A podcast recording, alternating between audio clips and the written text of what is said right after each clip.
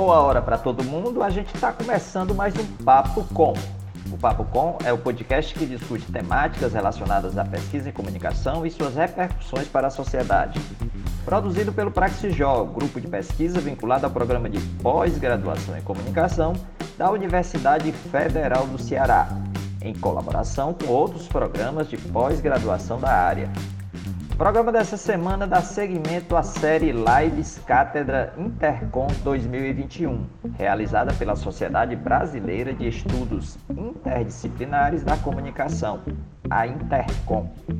Em parceria com a Intercom, o grupo de pesquisa Praxijó está transformando essas lives em episódios do Papo Com. E o décimo episódio da série traz como temática Ficção televisiva seriada brasileira e resistência. A live foi organizada pelo grupo de pesquisa Ficção Seriada, da Intercom. Participam da roda de conversa Lígia Présia Lemos, da USP, Clarice Greco, da Unip e Lucas Martins Neia, também da USP. A moderação é da professora Larissa Leda Rocha, da Universidade Federal do Maranhão. Pois então, vamos à nossa roda de conversa.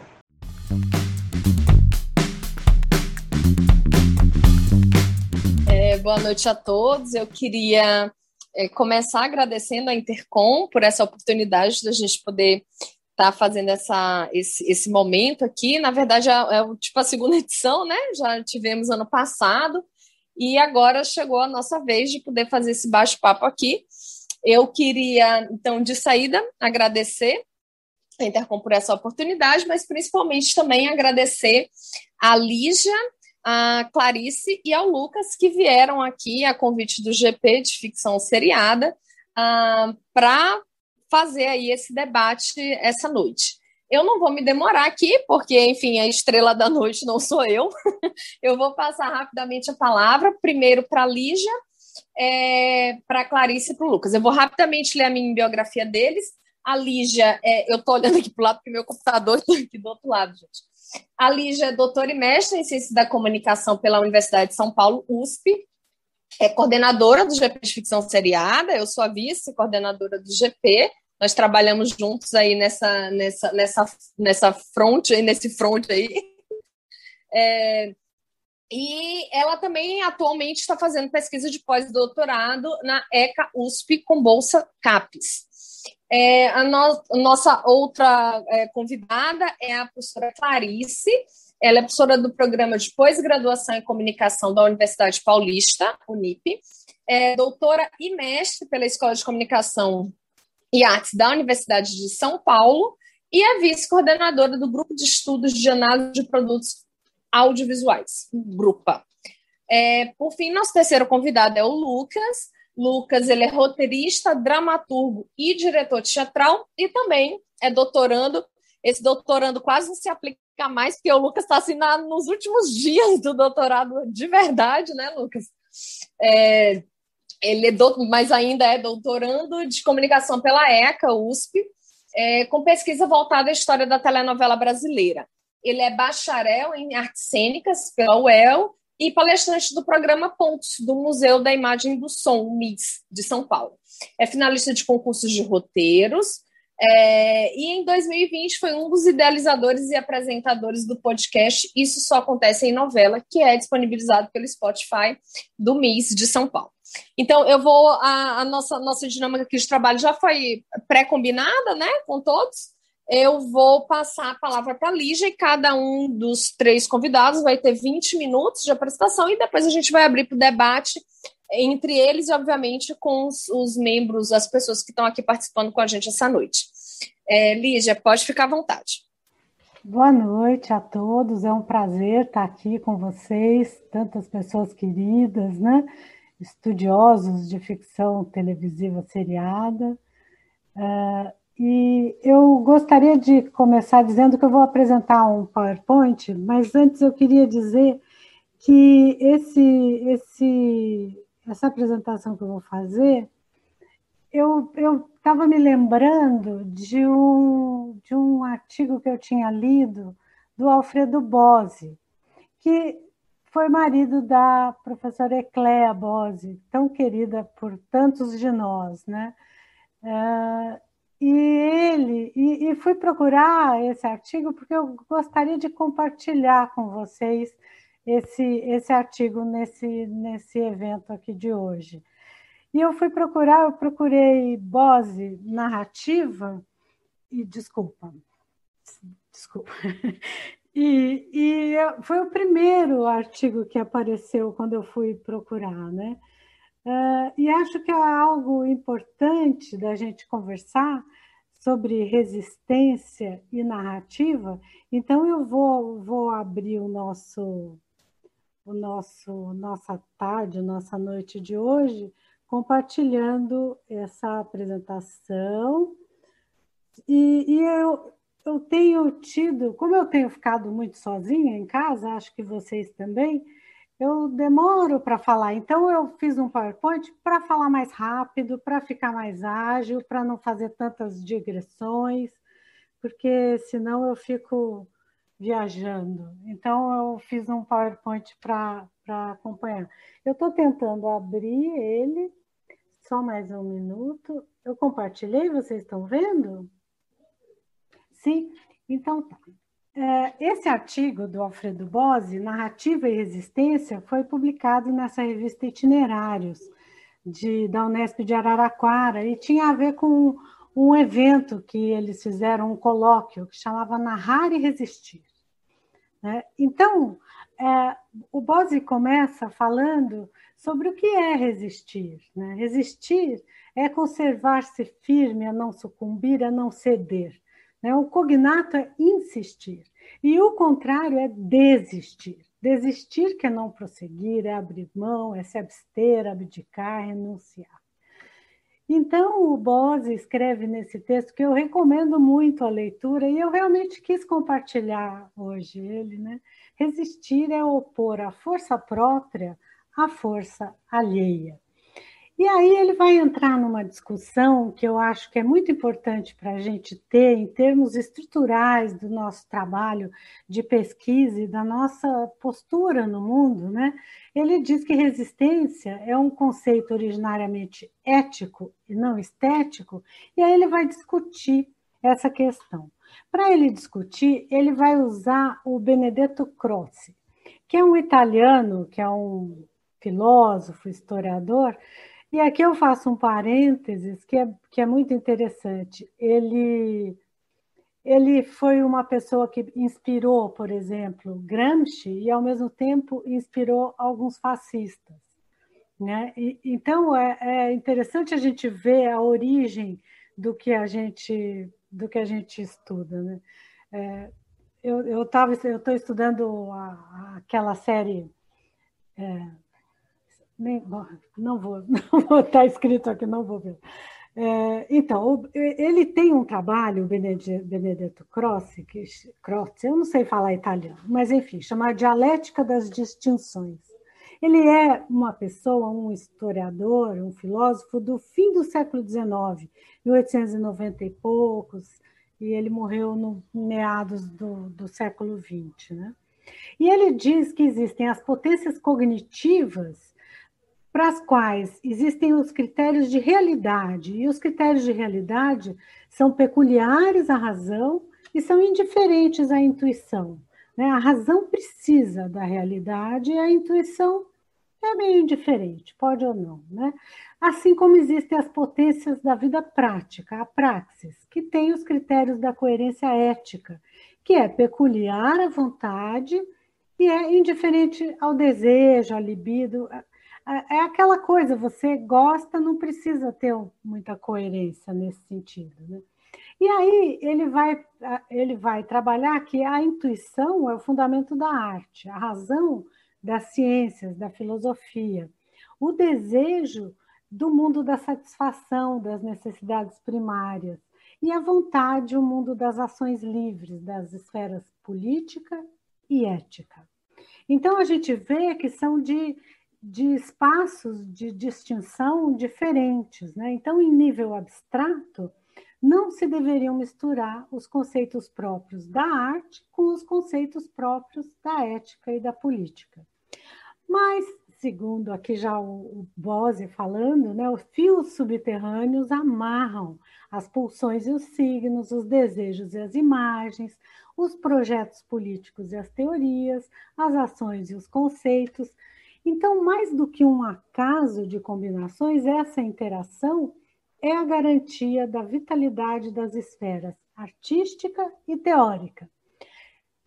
Aí a transição de sentido da esfera ética para a esfera estética é realizado por uma força catalisadora da vida em sociedade, de qualquer sociedade, que são os valores, os valores do tecido vivo da cultura. E aí esses valores, eles repelem e combatem os antivalores. Aqui tem uns antivalores: liberdade, despotismo, igualdade, iniquidade, sinceridade, hipocrisia, enfim. Os valores, eles são objeto de intencionalidade, eles são objeto da vontade. Eles são a força propulsora das ações. E os valores estão no fim das ações, no objetivo, né? E eles estão no começo da ação, como motivação né, para as ações. Os valores e os antivalores, eles não existem em abstrato. Eles possuem uma fisionomia para cada um de nós. E isso é muito mais intenso para os artistas, porque os artistas captam esses valores e exprimem esses valores em imagens, figuras, timbres de voz, gestos, formas, escritos, representações, atuações, enfim. Uh, nesse sentido, eu acho que a gente tem pontos a discutir esses valores quando se fala da exigência de um engajamento de um autor, e aqui eu digo autor de qualquer texto no sentido amplo, né? Uma escultura, uma gravura, uma novela, uma, uma obra de literatura. Né? Então, há momentos em que se exige do autor engajamentos a movimentos sociais, a campanhas políticas. E também, aqui, quando a gente fala de autor e leitor, eh, eu recupero um pouco Humberto Eco com aquele. Ele tem um livro lindo que chama Seis Passeios pelos Bosques da Ficção, que ele vai tratar bastante das instâncias do autor e do leitor. Né?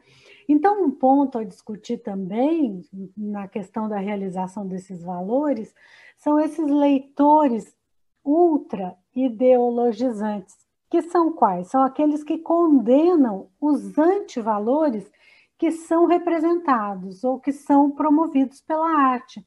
Até coloquei um exemplo de violência doméstica, porque esse leitor ultra ideologizante, ele vai dizer: "Ah, a novela instiga a violência, né? A, a televisão é, faz propaganda, tem um discurso de, de estímulo à violência, né? Então, uh, a gente percebe que a questão da ética, ela está sempre tangenciando a estética de uma maneira bastante forte e intensa. A exigência estética assume uma genuína face ética. A ideia de resistência, então, quando ela está conjugada à ideia de narrativa, ela tem sido realizada de duas maneiras, que não se excluem. Uma que é a resistência como tema, e a outra é a resistência como processo constitutivo da escrita. Ela, a resistência está dentro da, da, da constituição da obra. E são duas formas de resistência, e também existe uma diferença entre as épocas, entre os tempos. Existem tempos em que a gente observa a aceleração da luta social e tempos lentos, mais difusos, que têm uma certa estagnação política. Eu acho que todos nós aqui conseguimos mais ou menos, ou pelo menos eu e as pessoas mais da minha geração conseguem perceber essa é, é, essa diferença entre os tempos mais lentos e mais acelerados é, de lutas ou de estagnação social. Então, o Bose vai falar nesse texto deles sobre a resistência como tema. E ele coloca que esse termo, resistência, ele se aproxima sempre de termos como cultura, arte, narrativa. E esse, e é, esse pensamento ele é formulado entre os anos 30 e 50, época de guerra, e quando intelectuais se engajaram no combate ao fascismo, ao nazismo e às formas aparentadas, né? o franquismo, o salazarismo. O Bose traz exemplos, ele trabalha sempre com muitos exemplos, principalmente de literatura. Né? Traz o Graciliano Ramos, o Drummond de Andrade, com vários poemas, principalmente A Rosa do Povo, o próprio Gramsci, aí traz o Hemingway. Ele é, apresenta e discute é, essa, essa questão da resistência como tema da narrativa. Ah, eu, eu, recuperei um artigo, até a nossa colega Daniela Ortega dá um, deu um pouco de. fala um pouco nessa, nesse artigo, que saiu no Washington Post, que está falando que as novelas da Globo são parte da resistência a Bolsonaro. E aí, nesse artigo, tem esses exemplos: a Malhação, tratando da homossexualidade, Órfãos da Terra, dos refugiados e de Aruanas, de crimes ambientais, que são temas sensíveis né, nesse atual governo. A resistência como tema da narrativa a gente vê em muitas obras, né? Eu, tô, eu trouxe aqui um dos anos 90, dos 2000, dos 2010, um é de cinema, né? Uh, e, e, depois o Bose vai trazer a resistência como forma imanente da escrita, né? a resistência como processo de escrita. Então, ele fala que certas obras são escritas independentemente de qualquer cultura política militante, e elas têm em si mesmas uma tensão interna que faz a própria obra, no conjunto, ser resistente, porque traz um espírito do, do autor de resistência no processo de feitura da obra. É interessante que na lista que ele faz de autores e na, nas obras que ele cita, ele até repete alguns, porque é claro que ela pode estar como processo e como tema a resistência, né? E ele traz a Clarice Lispector, a, o, o, o Raul Pompeia e trata de muitos outros. A escrita resistente escolhe temas, situações, personagens que decorrem de um a priori ético, vem de um sentimento do bem e do mal, uma intuição do verdadeiro e do falso, que já se pôs em tensão com o estilo e a mentalidade dominantes. É interessante perceber aqui isso, essa parte do Bose me lembrou muito a Maria Aparecida Bacega, que é uma das decanas do nosso GP, né? que ela dizia que a, o merchandising social, né, a abordagem das temáticas sociais na, nas obras de ficção televisiva, ele chega antes que a audiência perceba que está vivendo aquele momento que precisa daquela discussão. Né? Então, é essa é, assim, é alguma coisa que já está tensionando com a mentalidade. Né? E Bose também diz que a resistência está muito presente na sátira, na paródia, na poesia mítica e na utopia, né? nessas coisas da dimensão do futuro, ou mesmo nas distopias. Aqui trouxe, trouxe o Porta dos Fundos para a gente ver que essa, essa obra é uma obra de resistência muito é, forte, né? Foi, foi bastante questionada. E Velho Chico tem uma, tem, na minha forma de analisar, uma resistência estética, né? Assim, a novela não é assim, mas eu vou fazer assim, né? É, é, essa essa mistura é muito bonita da gente é, perceber. Desculpa, já estou quase no fim. A resistência é um movimento interno ao foco narrativo é uma luz que ilumina o nó que ata o sujeito ao seu contexto existencial e histórico. Aí, essa, é, é, desculpa ler uma frase, mas é que não dá para parafrasear, porque eu achei muito importante essa, essa, essa fala do Bose.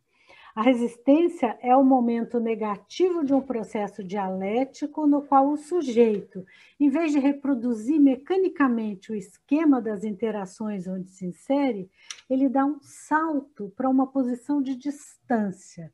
E desse ângulo ele se vê a si mesmo e reconhece e põe em crise os laços apertados que o prendem à teia das instituições. É muito. Uh, uh, uh, eu, eu diria assim, admirável perceber que a ficção, a ficção televisiva, a ficção em geral, a literatura, enfim, a obra de ficção, a obra artística, ela tem esse poder de resistência como poucas, né? Então, a ficção resiste à mentira. E é nesse horizonte que o espaço da fantasia pode ser o lugar da verdade mais exigente. Eu quis compartilhar esse, esse texto, recomendo a leitura, porque para nós que estudamos a ficção televisiva, no momento que a gente vive e, e com a história que a gente presencia, é uma ótima hora da gente reler alguns clássicos, alguns textos que podem ser muito úteis para as nossas pesquisas e nossas, nossas, nossos estudos. Né? Então, é, era isso que eu queria trazer para abrir o debate de hoje. É um prazer muito grande estar aqui. Então, eu passo a palavra para a Larissa. Muito obrigada. Obrigada, Lígia. É, agora, então, eu já, já apresentei, então eu vou chamar a Clarice. Clarice, a mesma coisa da, da Lígia, 20 minutos, tá? Pode ficar à vontade. Olá, boa noite. Obrigada, Larissa. Obrigada, Lígia, pelo convite. Boa noite a todo mundo. Achei que o Lucas ia falar antes, porque acho que ele vai falar do passado, né? Eu vou falar de uma coisa mais hoje em dia. É, a apresentação da Lígia abriu bem, porque. Ué, a deu... gente pode. Desculpa, a gente pode trocar. Não sei o que, que você acha, Lígia. Lucas? Lígia? a gente pode. Como Lucas? vocês acharem melhor, gente. Porque passado e, e depois presente? É, né? né? Vamos ser, vamos ser, eu vamos ser poucos resistentes. E, eu, e, aí depois eu chego no, no, hoje e a gente termina comentando sobre o futuro, né? Vamos lá. Pronto, então lá, desculpa. Então, Lucas, fica à vontade. Bom, gente, boa noite. Eu queria começar né, agradecendo a Lígia e a Larissa, as coordenadoras do GP de Ficção Seriada, pelo convite. Dizer que é uma honra estar aqui nessa mesa com três pesquisadoras que eu admiro tanto, né, que eu conheci no Centro de Estudo de Telenovela da ECAUSP, pude conviver com elas, ver o trabalho delas, o Centro de Estudo de Telenovela coordenado pela professora Maria Imaculata da Sala de Lopes. Queria também agradecer aqui a diretoria da Intercom, o Rodrigo Gabriotti e o Gênio Nascimento que estão aqui com a gente. É, eu sou orientando de doutorado da professora Imaculata, né, CAUSP, estou às vésperas da minha defesa, como a Larissa falou no início, e a minha pesquisa lançou um olhar historiográfico para a telenovela brasileira. Quando eu vi o tema desse bate-papo, ficção televisiva seriada brasileira e resistência, pensando no âmbito da telenovela e sob um ponto de vista histórico, de cara eu pensei nas tramas censuradas, como os autores faziam para driblar a censura na época da ditadura, e os diversos profissionais do teatro que migraram para a TV ali no final dos anos 60, início dos anos 70, com seus respectivos projetos estéticos ideológicos. Eu acho até que a apresentação da Lígia foi excelente, porque ela me deu base para falar de muita coisa aqui. E pensando no que a Lígia falou agora anteriormente, eu sinto que esses profissionais trabalhavam um pouco essa questão da resistência de uma forma imanente. Apesar de alguns pesquisadores dizerem né, que é, essa, o trabalho que eles faziam, né, a produção deles para a TV se deu às vezes mais como uma forma de legitimar a ordem conservadora ou o pensamento nacional desenvolvimentista edulcorado pela ditadura militar, do que, de fato, encampar as propostas das esquerdas, que vinham ali até aquele 1964 com diversas, com uma variedade né, de uh, experimentações artísticas muito interessantes. E a gente tem, na fala do Aymar Labak, um dramaturgo, autor de novelas, ele diz né, que a gente vivia naquele tempo a primavera de um verão que não aconteceu, porque a gente tem, então, o golpe de 64. É, eu acho que esses assuntos já têm uma bibliografia consolidada. O professor Igor Sacramento, o professor Marcelo Ridente vão falar deles. É, essa questão também sobre a censura das telenovelas, o professor Guilherme Fernandes tem um trabalho sobre isso. Então, eu pensei, antes da gente falar das narrativas, partir de um outro lugar pensando nessa questão da resistência como ligada à política no sentido mais institucional do termo, vamos dizer assim.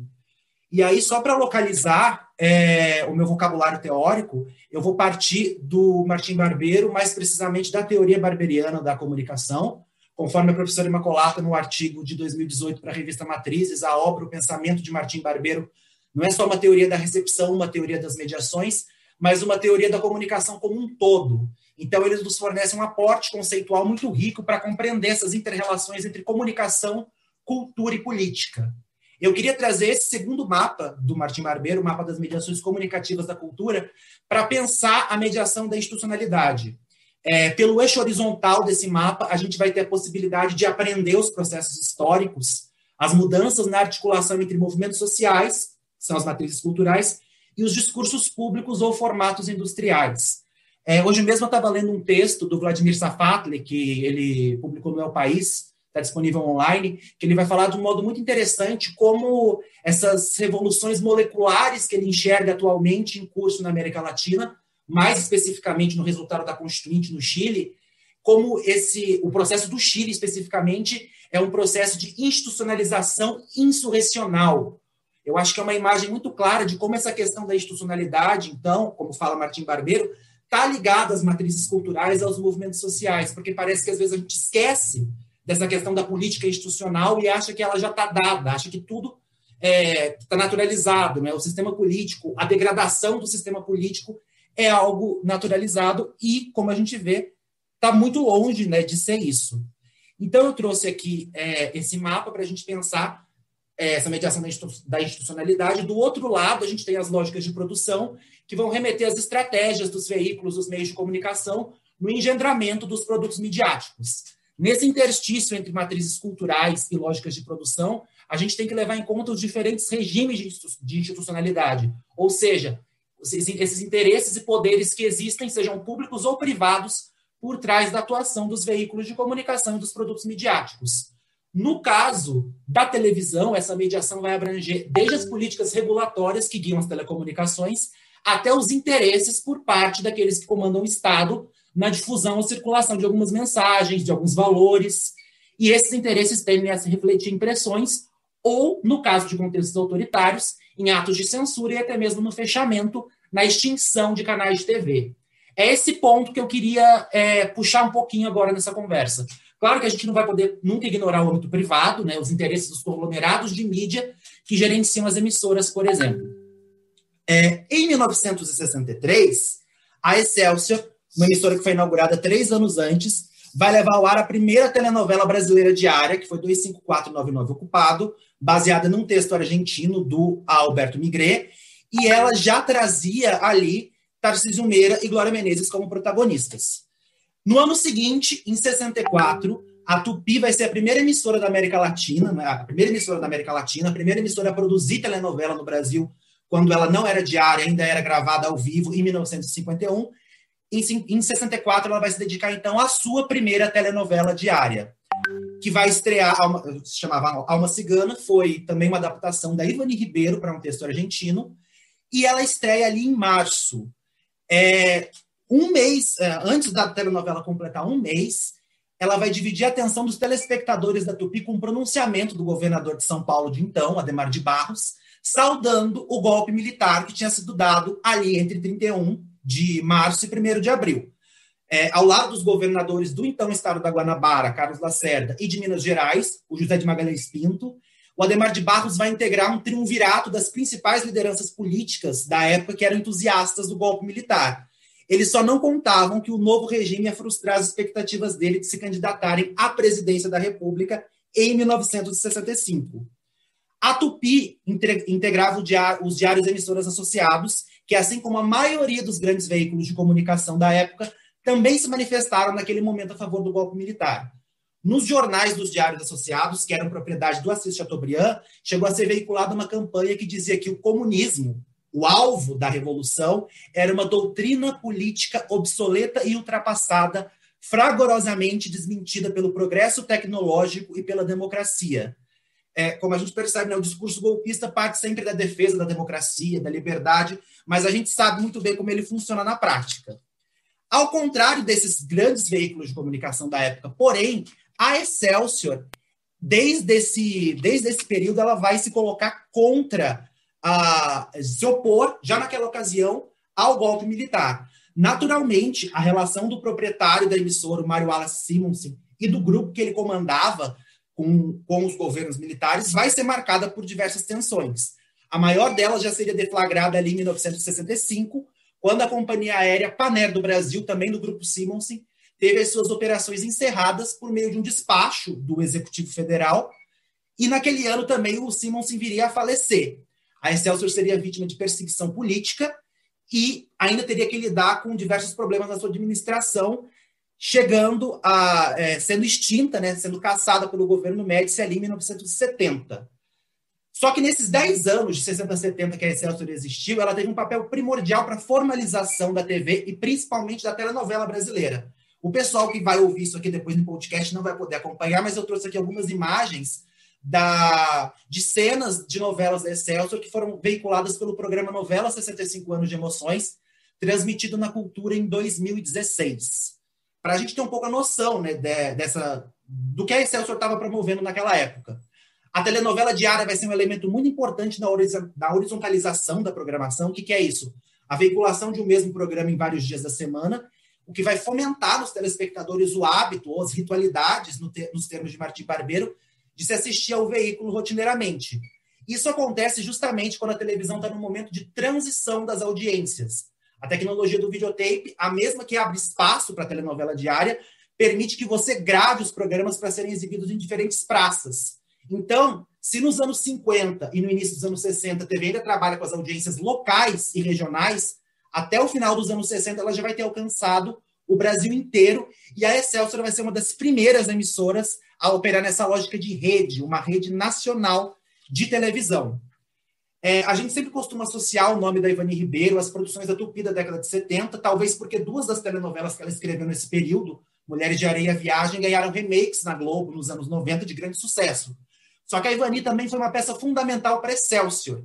Ela escreveu 13 telenovelas consecutivas no horário das 19h30 entre 1965 e 1969, onde ela lidou assim com uma gama temática enorme, desde o mundo do circo, numa novela chamada Onde Nasce a Ilusão, a primeira adaptação do enredo da Megera Domada para São Paulo dos anos 20, com A Indomável, é, histórias de extraterrestres, quando o homem chega à Lua com os estranhos, e adaptações de romances da literatura brasileira, como As Minas de Prata e a novela que a gente está vendo agora, A Muralha. Essas duas últimas novelas se unem também a O Tempo e o Vento, que foi adaptada pelo Teixeira Filho, e que mostram a capacidade da Excelsior na realização de superproduções que enfocavam esse Brasil histórico, um estilo que na década de 80 ia ser retomado justamente pelas telenovelas da Manchete e pelas minisséries da Globo. E, ao contrário do padrão vigente nessa segunda metade dos anos 60, nas tramas da Tupi, nas tramas da Globo, também com a Glória Magadã, a Excelsior vai investir em diversas telenovelas com ambientação nacional.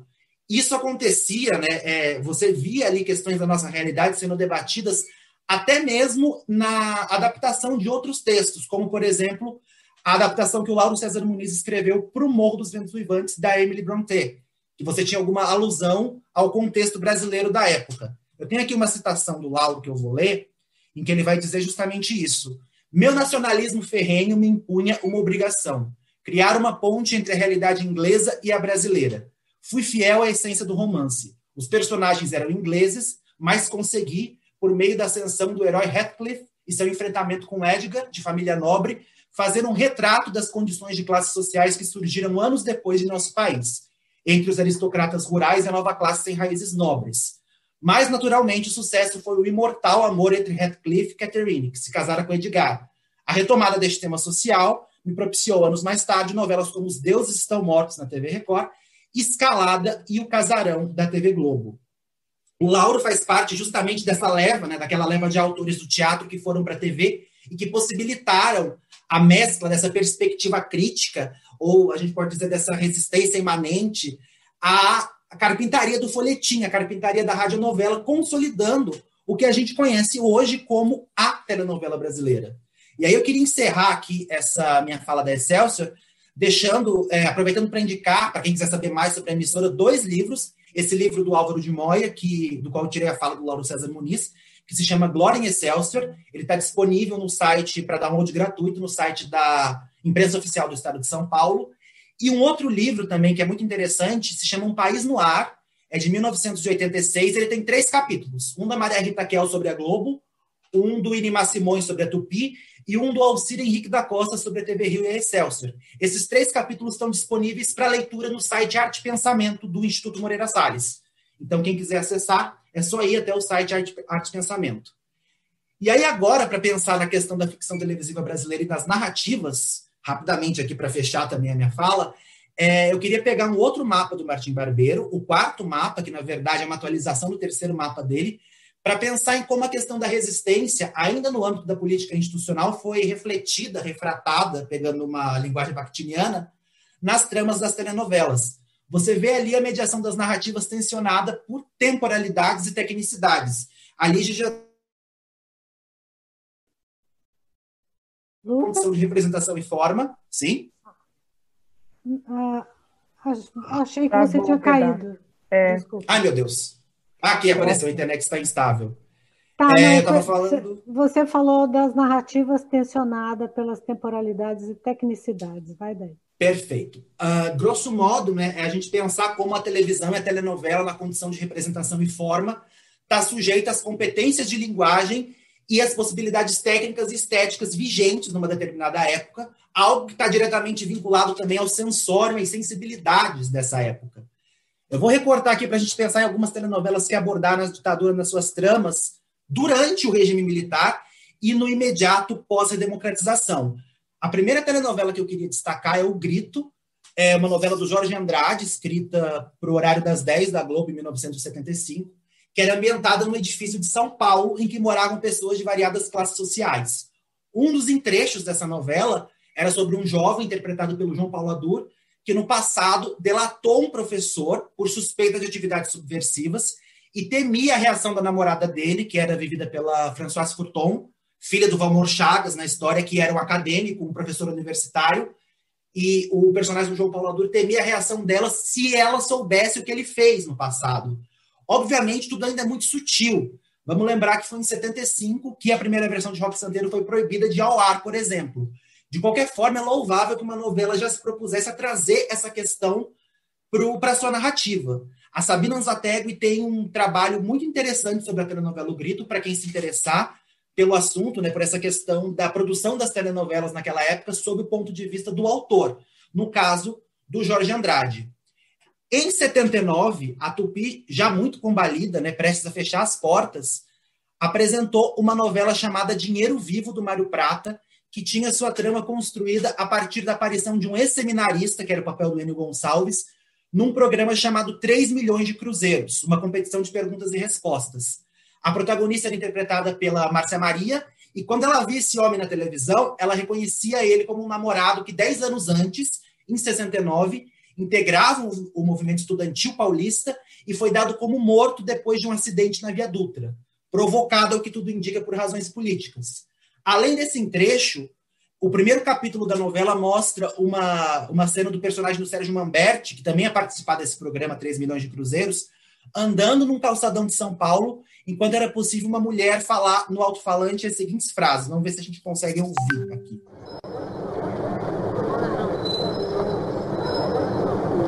Dá para ouvir aí, gente? Não.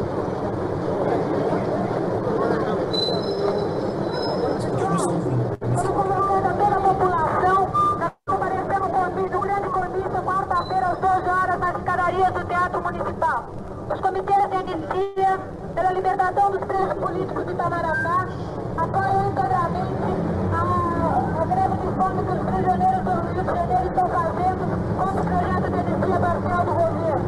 Com valor de fechação, bater às 12 horas nas escadarias do Teatro Municipal, o grande convite pela anistia ampla, geral e restrita. Vírgula. Portanto, é de nosso parecer que com o aumento dos incentivos para a soja nesse estado, vírgula, situando a telenovela historicamente, né, ela estreou em agosto de 79, justamente o mês em que a anistia foi aprovada. Em 78, no ano anterior, o então presidente Figueiredo, o general Figueiredo, já tinha dito aquela famosa frase: quem for contra a abertura, eu prendo e arrebento.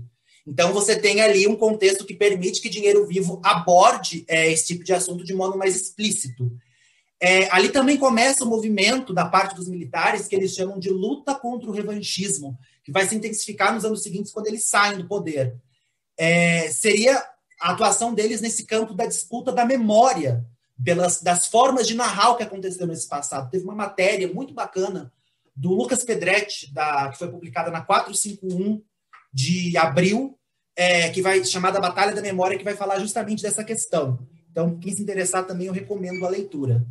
É, em 85, a gente tem a redemocratização, mas o Departamento de Censura vai permanecer ativo até a promulgação da Constituição Cidadã em 88. De qualquer forma, o próprio ambiente político já propicia que alguns temas venham à baila nas telenovelas. Em 86, Roda de Fogo, que foi recentemente disponibilizada é, no Globoplay, trazia uma ex-namorada do protagonista, o Tarcísio Meira, que foi torturada, que tinha sido torturada no período da ditadura, passou um tempo fora do Brasil e depois que ela volta, ela reencontra o seu torturador. Essa personagem, a Maura Garcês, foi vivida justamente pela Eva Vilma, que está aí na foto também, que essa grande atriz que deixou a gente agora no fim de semana passado. Eu vou exibir a cena, que eu acho muito forte, inclusive, do reencontro dela com o torturador na telenovela. Dona Maura? Desculpe, boa tarde. Fui eu quem falou com a senhora ontem à noite. Claro, doutor Jorge, não é? Muito prazer. Na verdade, nós já nos conhecemos, dona Maura. Se a senhora se esforçar um pouquinho, vai se lembrar de mim.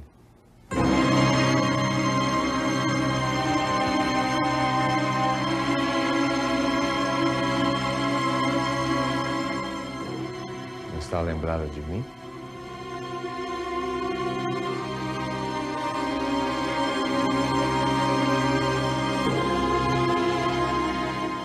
lembro perfeitamente de você.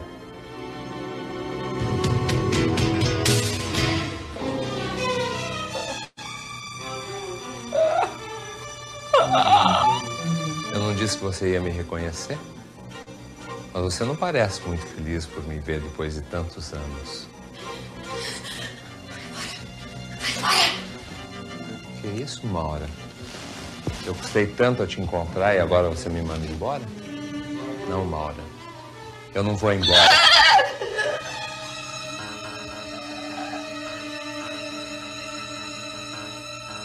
Estou muito feliz por te ver de novo, Maura. Você não imagina as saudades que eu tive daquele tempo, daqueles dias que nós passamos juntos. Não! Não! Não! Eu acho que por hoje nós já conversamos bastante eu vou embora. Mas eu vou voltar, Maura. Acontece. Uh, muitas, muitas o personagem do Cláudio Cury, o torturador dela, trabalhava para um dos vilões da trama, o Mário Liberato, e ele é, articulava esse encontro como um plano para desestabilizar o Renato Vilar, o protagonista, que era o Tarcísio Meira. Só para contextualizar.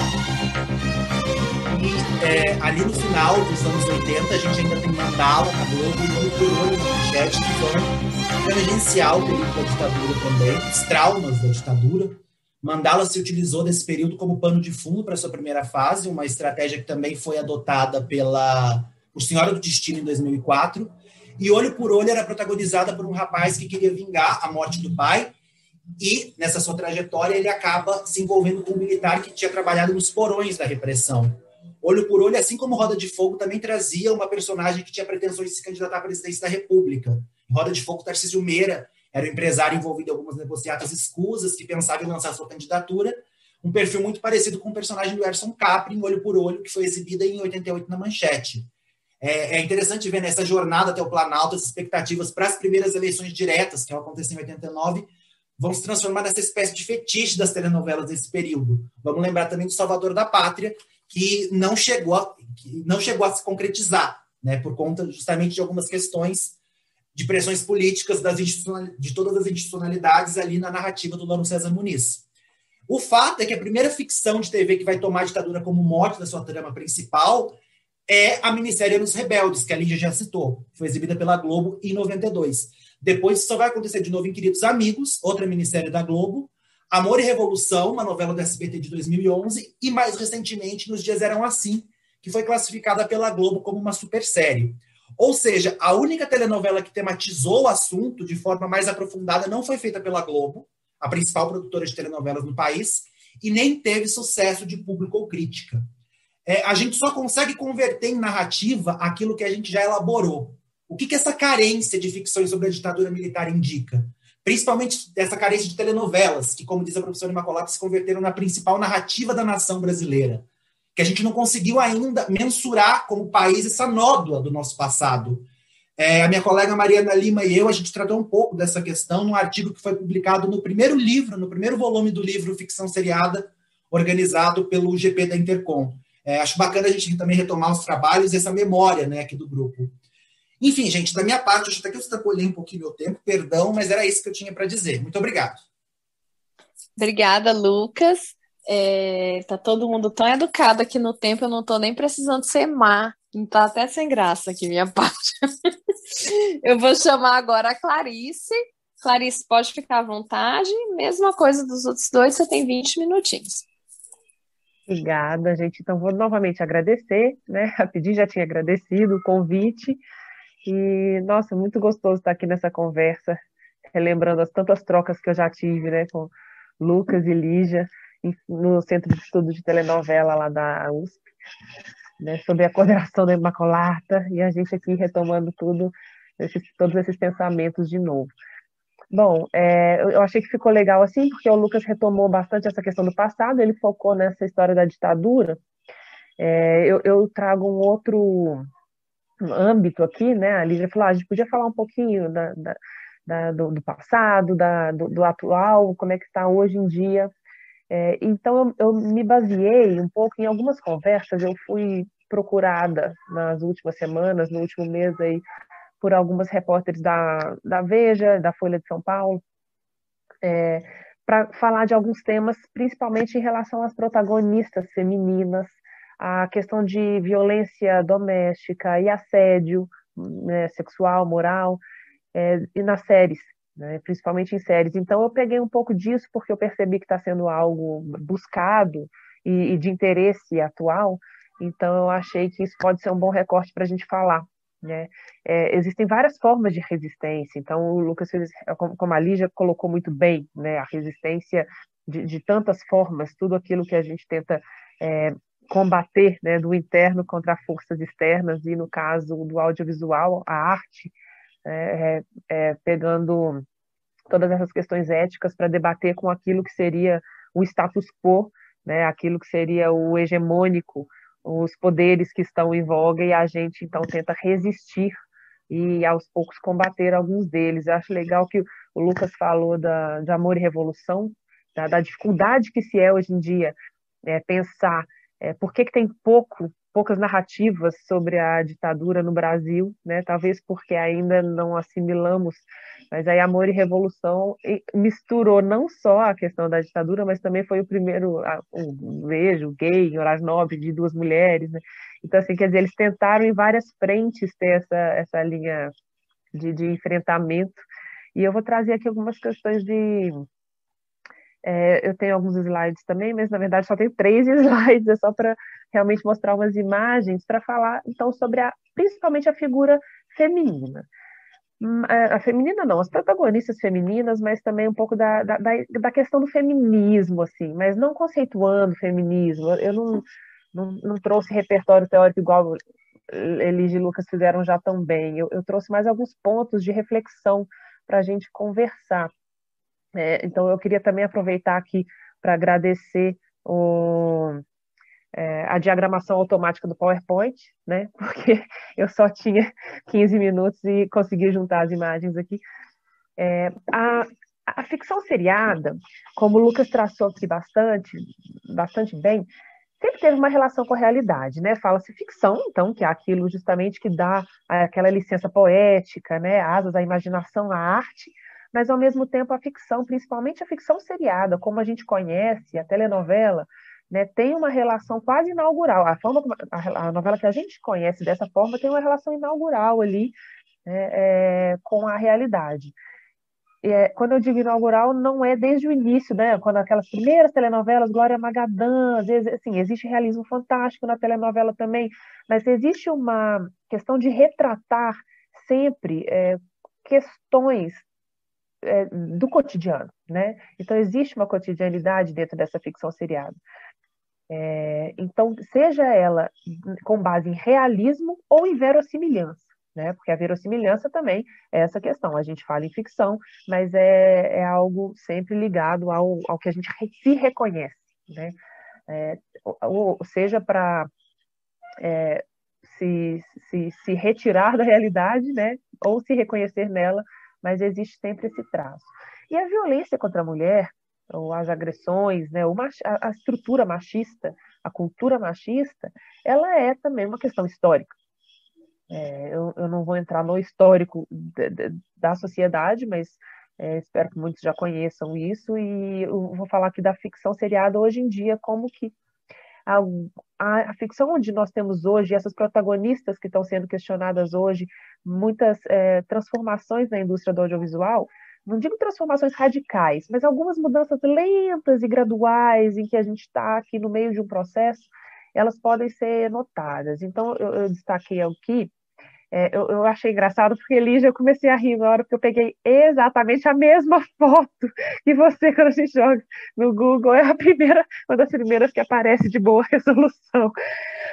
Mas é exatamente a mesma imagem né, da raquetada, né, Helena Ranaldi, em Mulheres Apaixonadas.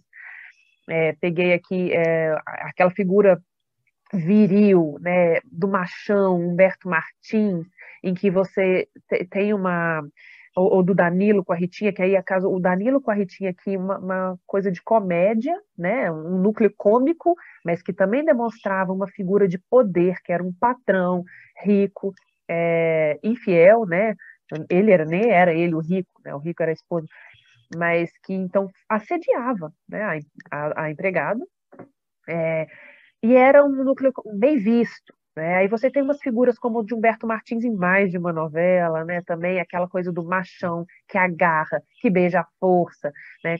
É, eu, eu, pus uma foto aqui do bonde chamado Desejo também, que aqui então eu estou retratando coisas diferentes. A cena da raquete é realmente uma violência doméstica no sentido de uma crítica a isso, chamar atenção a esse tipo de violência, né? Mas ao mesmo tempo isso tudo está dentro. É, bom, ali já falou dessa coisa do leitor ultra ideologizante, né? Que condenam os anti, antivalores, como se o fato também dessa cena da, da, da violência contra a mulher na raquetada, é, com, nessa, essa, essa cena da, essa violência que foi muito marcante nas histórias das, das telenovelas, é, como se a gente, alguns leitores pudessem entender que a telenovela está corroborando né, com a violência, mas ao mesmo tempo existe uma crítica aí. É, enquanto que, por outro lado, essas esse, o Marlon Brando, esse um bonde chamado Desejo, essa figura do Humberto Martim, eu acho que ela, a gente tem que pensar em como o audiovisual retratou essas figuras masculinas, né, é, heterossexuais e, e, violentas e agressivas, como sendo algo legal, algo a se desejar, algo sexy. Né? O Marlon Brando é, é violento, é, eu acho ele um escândalo assim, de maravilhoso. Só que é algo extremamente agressivo. Então, como é que você trabalha isso no imaginário de uma sociedade, né?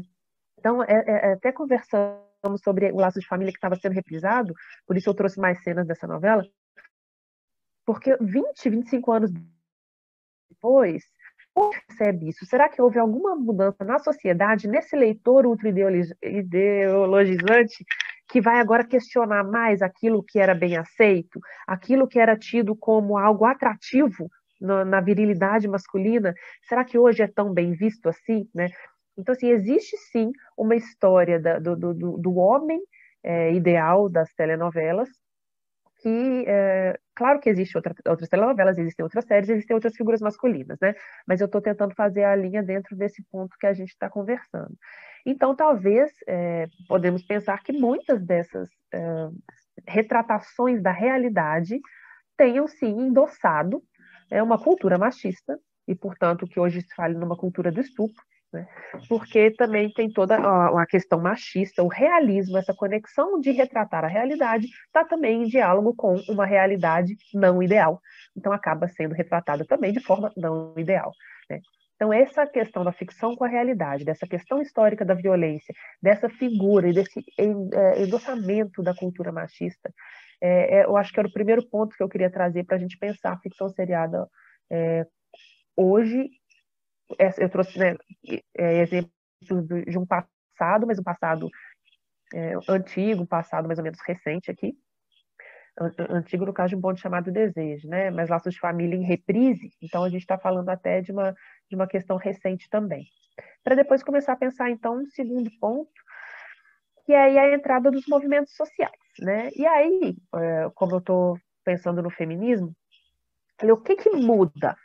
Então, os movimentos, movimento, os movimentos feministas, né? Porque nós temos mais de uma vertente do movimento, é, eles trazem sim uma, uma, transformação, a sociedade vai se transformando, os movimentos se organizando, o movimento consegue trazer também uma, um reflexo na sociedade, vai se ampliando né, em termos de adesão, e eles causam algumas alterações lentas aí nos últimos 20 anos, espero que isso seja assim, não podemos esgotar esse debate, ainda tem muita mudança para ser feita, é, mas é importante a gente começar a ver o que, que será que pode estar diferente. Né?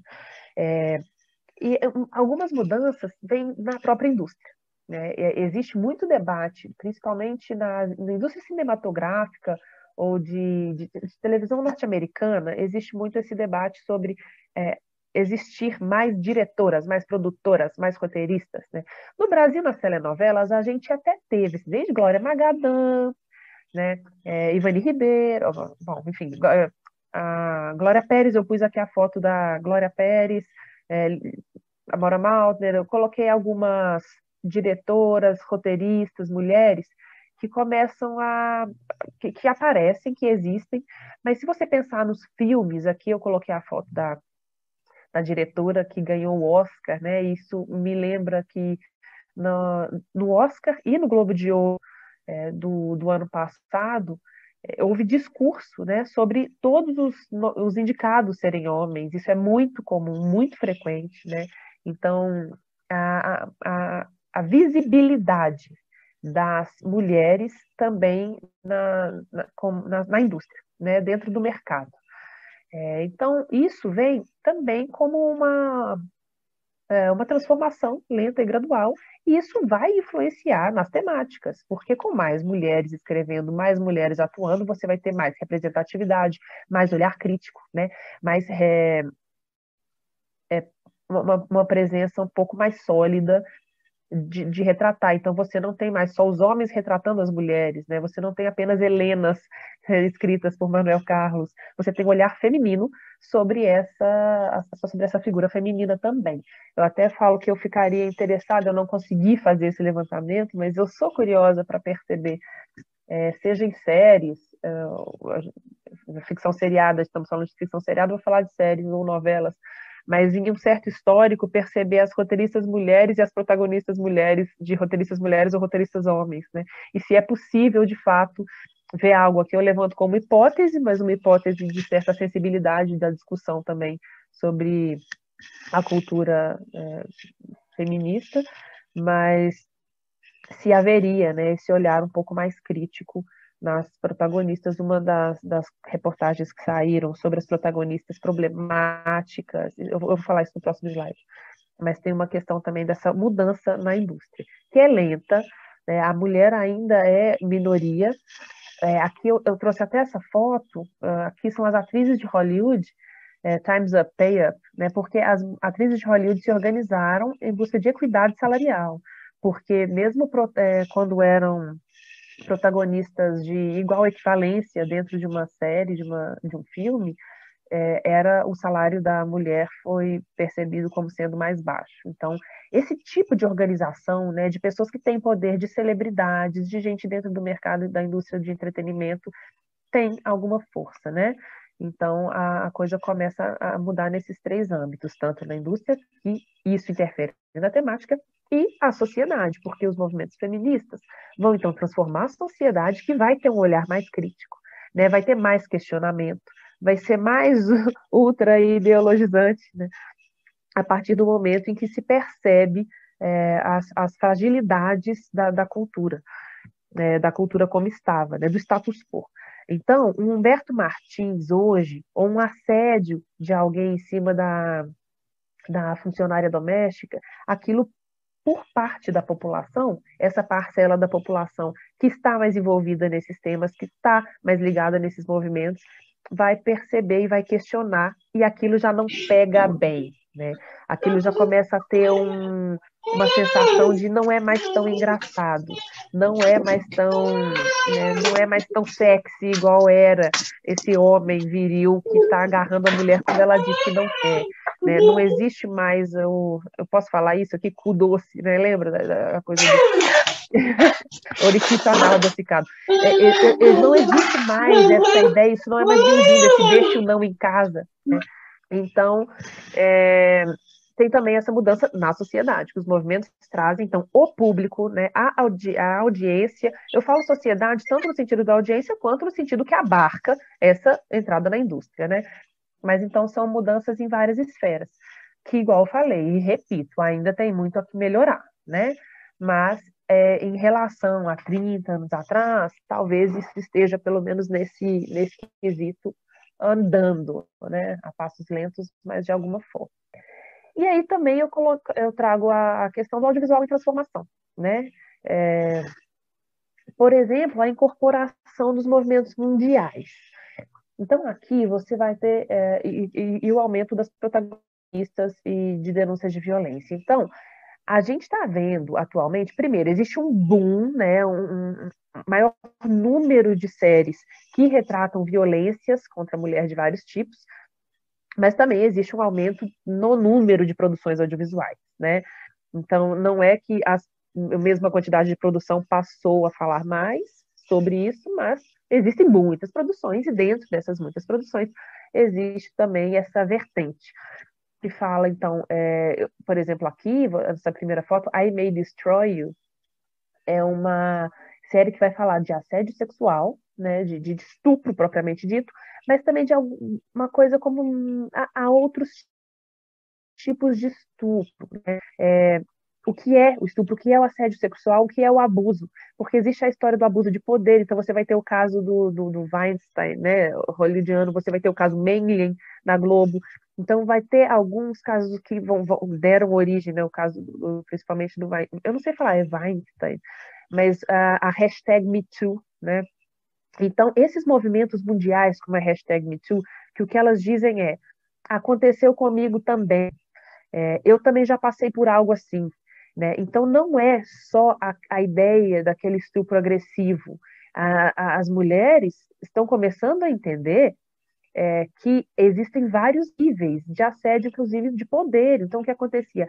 A hierarquia dentro da própria indústria de entretenimento. Né? O, como é que funciona essa é, é, essa, essa hierarquia, esse poder, e, e, e, com, e como aquilo pode te coagir né, a, a, a certas circunstâncias em, em que é, seriam mais dificilmente reconhecidas como abuso. Né? Então você vai ter, por exemplo, a série The Morning Show, ela retrata exatamente isso, inclusive uma autorreferência ao mercado de entretenimento, onde dentro de um telejornal existe então um apresentador de telejornal, bem quisto e tal, que também tem, é, acabou se envolvendo com uma funcionária, mas a funcionária diz ter se sentido coagida aquilo, e ele diz, não, mas eu, eu não forcei nada, né? mas são essas sutilezas, né? Esses movimentos mundiais é, Aí é você tem aqui esse filme também, O Escândalo, né? Que são as três mulheres também da indústria de entretenimento que se unem. É, então, a, a, o I May Destroy You, ela é, não é tão sutil, né? Existe de fato um abuso, mas existe, uma, existe um relacionamento, aí umas questões de consentimento que são é, conversadas também é, em, em, até que ponto, né? É, e aí, na, no Brasil, a gente tem exemplo de duas séries como Bom Dia Verônica e Coisa Mais Linda. Coisa Mais Linda retrata, traz alguns temas do, da, da pauta feminista, né? É, mas tem o recurso de levar ao passado, nos anos 50, as pautas feministas tratadas lá, mas para debater também o que acontece no presente, né, para debater os temas de hoje em dia. Né? É, Bom Dia Verônica já é uma coisa mais gritante, mais grosseira e agressiva, né, dolorosa de assistir, mas que também é sobre a violência doméstica, essa coerção marital, né, do, do próprio cônjuge e dessa também é, para falar dessa incorporação de movimentos mundiais, eu trouxe também uma foto do, do filme Dois Estranhos, Dois Estranhos. É, quem não assistiu, assista, ganhou o Oscar de melhor curta-metragem, e é sobre a, também a George Floyd. Né? Então, esses movimentos mundiais, aí não é sobre mulher, mas é uma questão da, da, do audiovisual. Essa transformação de incorporação de movimentos mundiais também, de resistência. Né?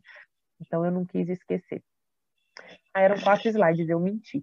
Mas terminando, é, aí eu, eu, acho legal falar sobre a questão também das protagonistas mulheres e da saúde mental. Porque, como a, a gente também está vendo uma série, é, eu separei aqui Fleabag, que é uma mulher que tem uma questão é, de, de, de é, vício sexual, né, que chama linfomaníaca, mais ou menos, né? É, depois, é, o Gambito da Rainha, em que ela é extremamente problemática, se droga, problemas mesmo com sobriedade, super talentosa. É, Ginny Georgia, em que elas são também uma, relação mãe e filha. É, é, uma, é, um drama meio comédia, mas da, da, menina de se cortar, né, de ter uma questão de, de depressão, de aceitação. Então, é, isso tudo também tem a ver com a gente está falando de depressão mal do século. Né? Em 2018, a Organização Mundial de Saúde falou como sendo assim, uma doença é, um, a ser discutida, de relevância. É, você tem aí, na literatura, não sei se vocês já ouviram falar em chick lit. É, chick lit é, um, é a literatura de mulheres, escrita por mulheres com protagonistas mulheres. Né? Então, essa, essa linha das mulheres entrando também na literatura, e aí começou a falar em ciclit, que é então a literatura também sobre essas doenças, né, no, no paralelo. Então, tanto a Chiclit quanto a Ciclit são essas linhas que estão ganhando força editorial, e aí elas ah, também afetam o audiovisual, o mundo da arte como um todo, sobre... É, e, e acho que eu deixo a pergunta aqui sobre, assim, é, são heroínas ou são ou, heroínas, né, ou são perturbadas? É, elas são, isso é uma denúncia das mulheres que têm sobrecarga, é, que elas têm muitos problemas porque elas matam mais leões por dia do que os homens, né? Os heróis masculinos não são tão problemáticos quanto as heroínas mulheres. Por que isso acontece, né? Isso é uma denúncia do que as mulheres passam ou é uma corroboração de que as mulheres são mais loucas, são mais insensatas, são mais é, sensíveis, né? Então, eu deixo a reflexão para a gente também debater todos os pormenores que podem ter é, nessas pequenas transformações que eu acho que a gente está vendo na, na ficção seriada. E muito obrigada. Obrigada, Clarice. Então, é, a gente muito disciplinado aqui nessa, nessa live, tivemos tudo que uma live tem que ter. Cumprimos o tempo, tivemos um, um pet aparecendo na tela, tivemos tudo que deve ter, né? Uma boa live.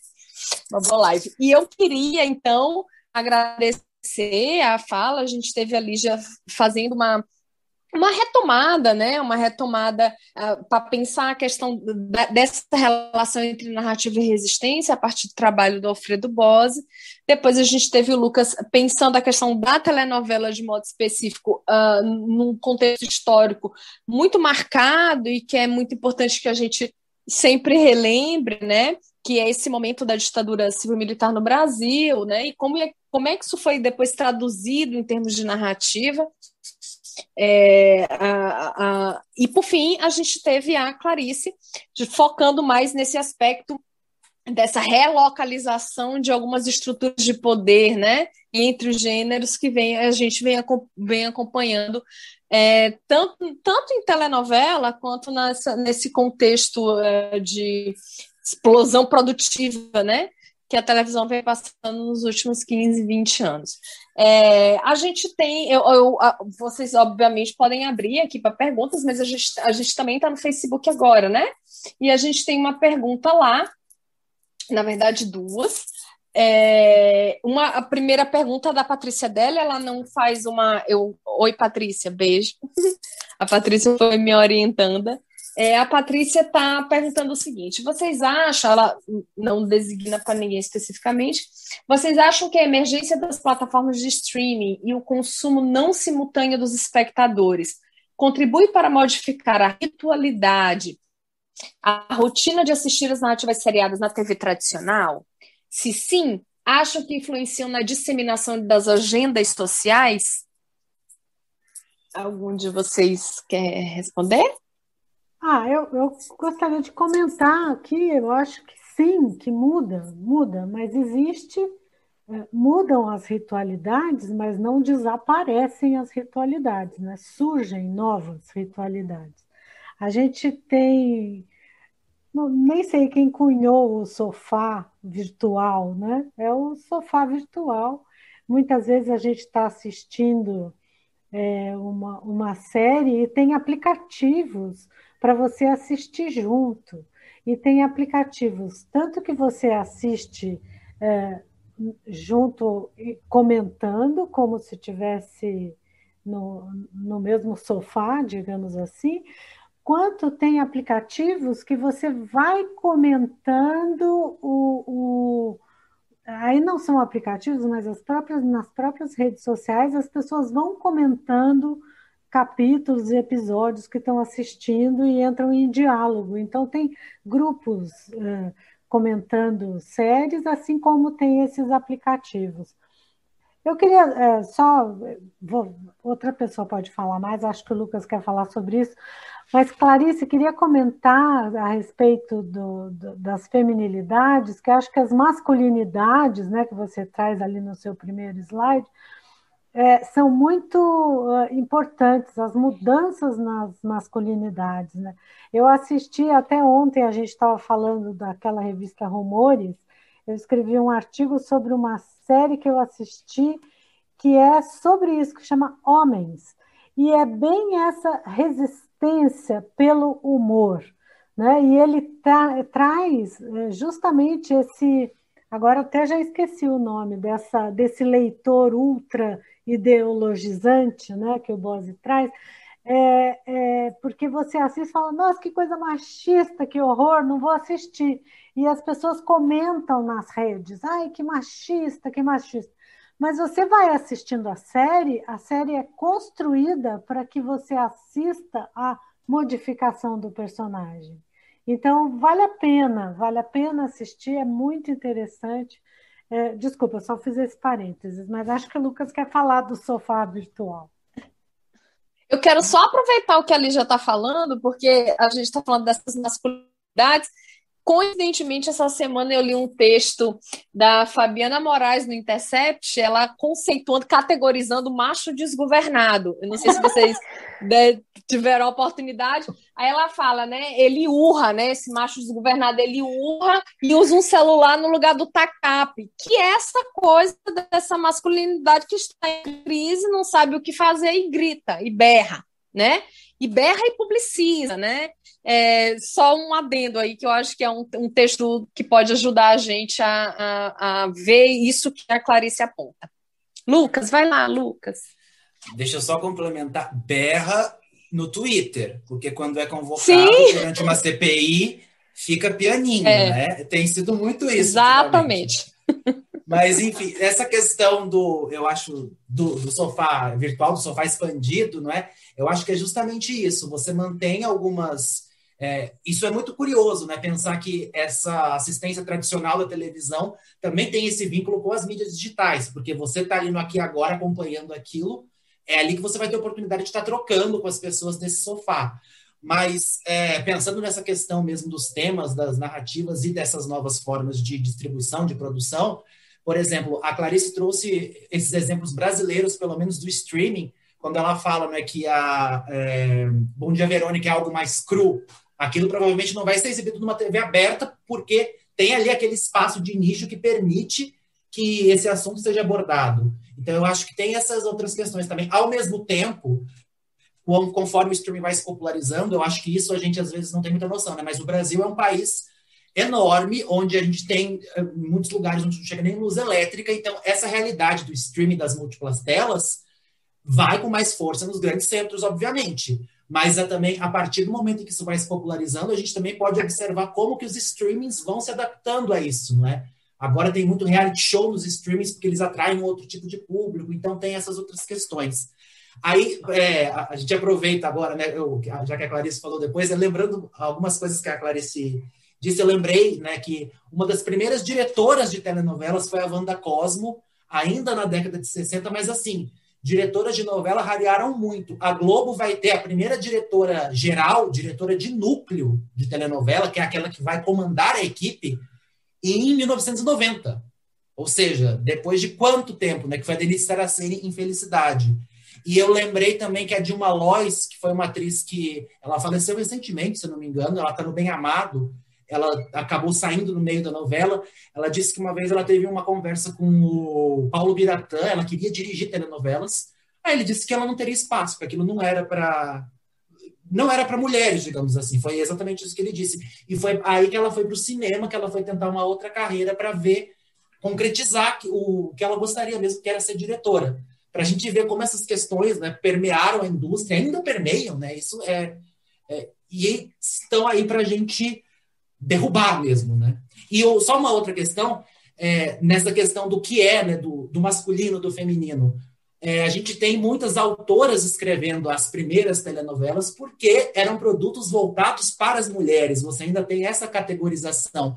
É muito interessante, até quando você estuda a história da telenovela, aos autores que vão se atribuir as inovações que vão trazer para o formato, para o gênero, são homens. Então, essas questões pontuam até o nosso estudo nesse sentido. Eu vou, eu vou fazer aqui mais. Tem outra pergunta aqui no, no Face e tem uma pergunta aqui também no chat do, do Zoom. Eu vou fazer a do Face, é o Fabrício, eu acredito que eu esteja falando certo o nome dele, se eu não tiver, Fabrício, me perdoe. Fabrício Tatini. Continua valendo, adorei a pergunta dele. Continua valendo a frase musical de Caetano Veloso e Jorge Maltner? A telenovela é a, é a educação sentimental da classe média nacional? Quem, quem de vocês três quer responder o Fabrício? Eu acho que continua. continua valendo. É, a novela é uma educação, só que é uma co-educação, né? Igual a gente está falando. Mas é uma das vertentes onde o brasileiro se, se encontra, se identifica, se transforma, se emociona e se conecta, né? Continua. É, eu penso que a gente, a, gente não, a gente não pode nunca esquecer, né, como o melodrama, que é essa matriz fundamental da telenovela, como ele, como é uma, um mecanismo importante para a gente simbolizar o mundo, para a gente entender esse mundo, para a gente se posicionar, para a gente lamber as feridas, né? A gente vai vivendo por procuração alguns desses sentimentos e a gente também vai aprendendo a lidar com essas coisas. É, é, é acho que passa pela novela, né? Muito desse, desse aprendizado, do sentido, inclusive, coletivo, né? Da, do que é, a gente vai experimentando. Essa questão da educação sentimental também perpassa outras educações, né? Que a telenovela permite justamente nesses lugares onde, onde a, o convívio e os assuntos, as pautas, as discussões, elas não, elas não perpassam todas as pessoas. Então, quando você ouve, por exemplo, um menino que, que ouve, que assiste a novela ao lado da mãe ou, da tia, e ali aquela novela está tratando de algum assunto que interessa a ele, ou que ele não consegue acessar, porque no mundo em que ele vive, ele não tem como, vamos dizer, eu já vi muitas pessoas dizendo que ai, o personagem era homossexual e aí começou a falar disso na novela e eu estava do lado da minha tia, da minha mãe e fiquei mal. Ou a menina, a própria questão da virgindade, é, na, naquele livro da própria professora Imacolata da, da virgindade da, da, de, debatida na telenovela e as meninas gêmeas do Vivendo com a telenovela, né? que, que tinham essa questão com a família e que o pai não podia. Então, a telenovela é a educação sentimental do brasileiro. E atualmente o brasileiro está muito defasado, porque a gente está sem telenovela acompanhando o dia a dia, né? A gente está com telenovela em reprise ou gravada, cheia de questões. Eu acho que isso ajuda já na pergunta da, da Mariana aqui no chat, em que ela fala nesse momento de pandemia, o que, que a gente vê? Beijo, né? Fabrício. Eu só queria, é, é, é, acho que engar mesmo aí na pergunta que a Mariana fez aqui para a gente. Eu só queria lembrar um, é, isso que a Lígia está falando, desse aprendizado da virgindade, né? Da, da do, do, personagem que é gay. Na minha família mesmo tem um caso curiosíssimo que um, um, um determinado familiar olha, sou gay, né? Finalmente estamos na frente da família toda, aí a geração mais velha ficou aquele drama. E aí, meu Deus, o que, que vai ser dele? E aí minha mãe falou, gente, por que estão fazendo esse escândalo? Esse povo não assiste novela? tipo, isso já se resolveu, isso não é mais um problema. Mas eu queria aqui passar a pergunta da Mari. A Mariana, a Mariana Lima pergunta para os três, né? A resistência, a resistência vista nas ficções, como vemos nas apresentações, sempre estiveram presentes. Como vocês observam a resistência nesse momento de pandemia? É, onde, além, além, além do vir, temáticas mais complexas emergem. Como vocês observam esse panorama? Eu acho que a existência da telenovela neste momento já é resistência, né? Os estúdios não, não conseguem gravar, né? Eles, eles, mesmo com protocolos, tem casos de adoecimento para, para a produção, volta à produção, né? A própria novela das nove é, depois de Amor de Mãe, eles já estavam com 70 capítulos gravados e não foram porque não se sentiram seguro, ficaram com medo de ter que interromper de novo a novela, né? E aí botaram Império de novo. Eu acho que existir ficção atualmente diária já é em si um exercício de resistência, né?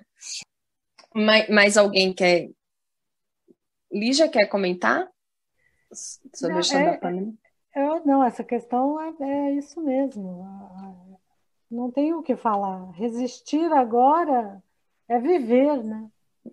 É. Acho que é uma coisa que está para todo mundo. Resistir é viver, e quanto os artistas e técnicos, e a questão dos empregos, e é, a gente está vivendo um momento muito complicado, né? Então, resistir é viver, é se cuidar, é estar tá junto, assim, online, né? Morrendo de saudade de tanta gente aqui que eu estou vendo o nome, né, do nosso grupo tão querido de pesquisa da Intercom.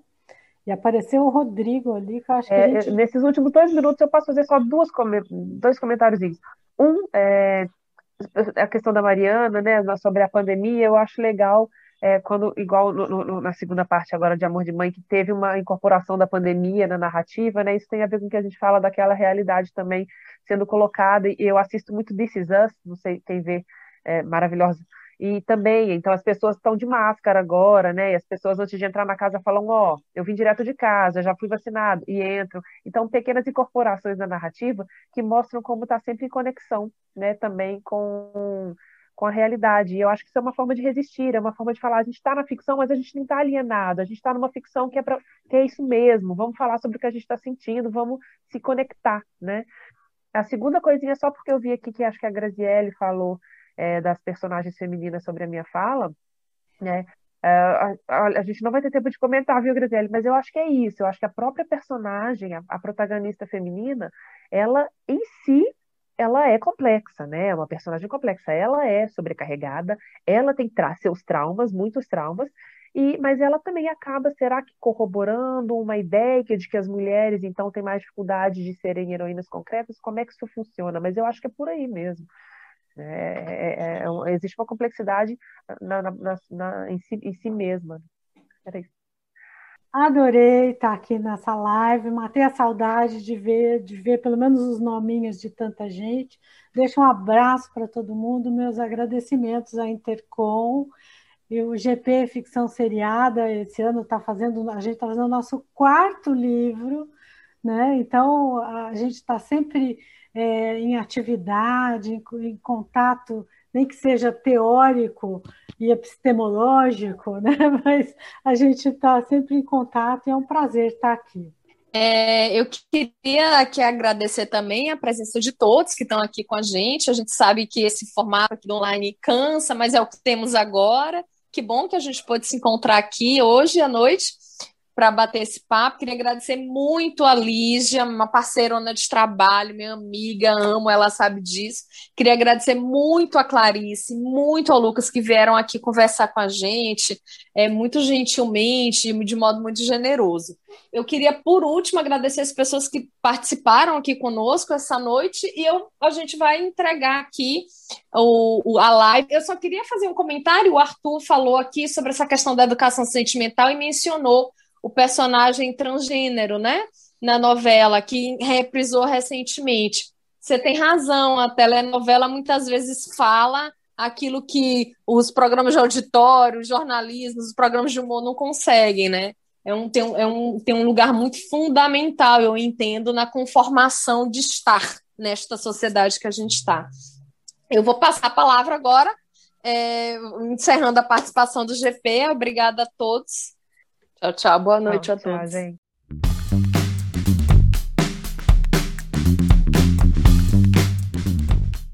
E o Papo Com dessa semana está terminando.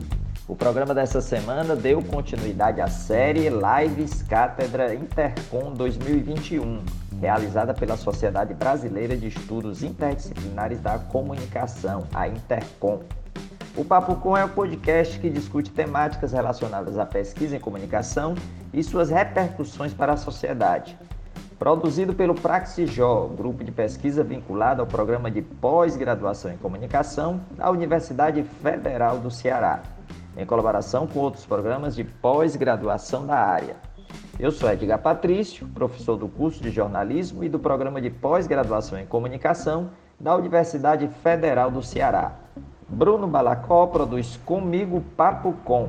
Ele é doutorando em comunicação aqui do PPG Com UFC. A gente agradece muito a sua escuta. E você pode enviar sua crítica ou sugestão para podcastpapocom.gmail.com. Você também pode acompanhar as novidades do Papo Com no arroba podcastpapocom. Até a próxima semana, gente!